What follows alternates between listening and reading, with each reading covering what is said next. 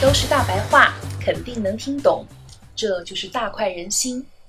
大家好，今天彤彤想跟大家聊一个最最基础的概念——利息。不管你是不是会计，只要你是地球人，就不可能不知道利息。但是利息是怎么产生的？是在什么情况下大家都认可了利息这个概念？你知道吗？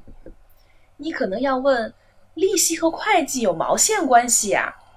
要我说呀，关系大了去了。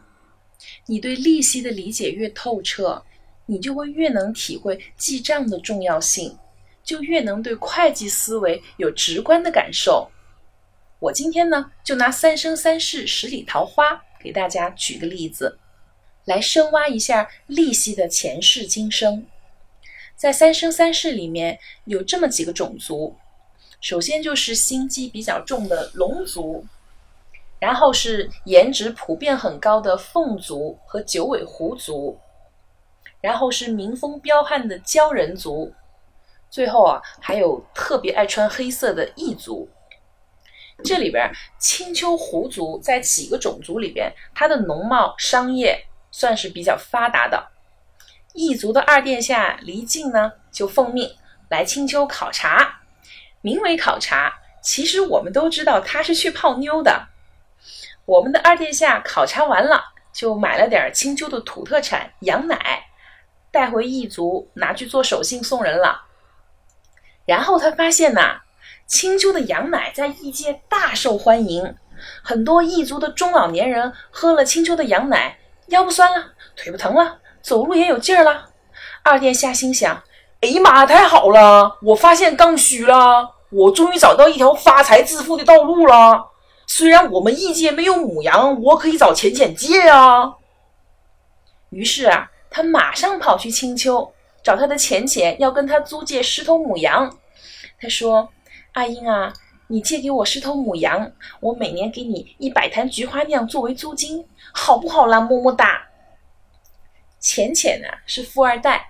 没经历过创业的艰辛，一听觉得没毛病啊，正要答应。这个时候，坐在旁边的老凤凰折颜不干了，他是向着浅浅的。他说：“二殿下，要借给你十头母羊，可以。不过，除了你每年要给一百坛菊花酿作为租金以外，以后这十头母羊在异界生了小羊，你必须全部送还青丘。”二殿下一想，也对呀。人家的母羊生下了小羊，是应该还给人家，就同意了。于是呢，我们的浅浅就和二殿下离境，在老凤凰折颜的见证下，公告四海八荒，把借母羊的契约给签了。在这笔交易里啊，一百坛菊花酿是租赁母羊产生的租金，而小羊呢，其实就是母羊产生的天然的利息。资产天然能产生利息。这是自然法则，并不是人类强加给资产的属性哦。好，故事继续。大家记不记得我们的富二代浅浅去昆仑虚上大学那会儿，莫校长第一次见到他就送给他一个大大的见面礼，八万年才出一个的玉清昆仑扇，放在今天就相当于是一见面就送了一颗五十九克拉的超大粉钻呀。我们这些普通女生当场就能晕过去，可是人家浅浅呢，根本就不当回事儿啊！说明了什么？说明了浅浅家里是真有钱呐！所以呢，天族太子夜华发现天族有财政赤字了，第一时间也是跑去青丘找他的未婚妻借钱，一开口就是：“浅浅，借我十万两白银，等我渡过难关，马上还给你。”好不好了，么么哒。这回浅浅已经有点会计思维，学会算账了。他说：“夜华，虽然我们已经定了亲，但是这些是婚前财产，大家还是说清楚比较好。这十万两白银我可以借给你，但是这笔钱如果我拿去买母羊，母羊会生很多小羊，所以啊，这笔钱你还给我的时候，不单只要还十万两白银，你还得还相应的小羊的钱给我。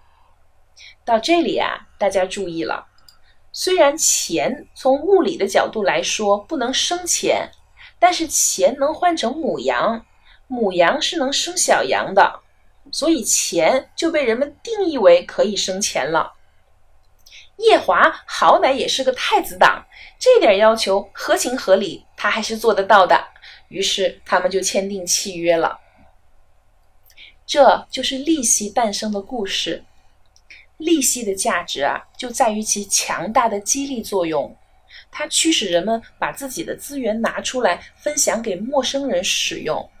利息的激励作用促进了商业贸易的发达，进而促使一个新的行业诞生了。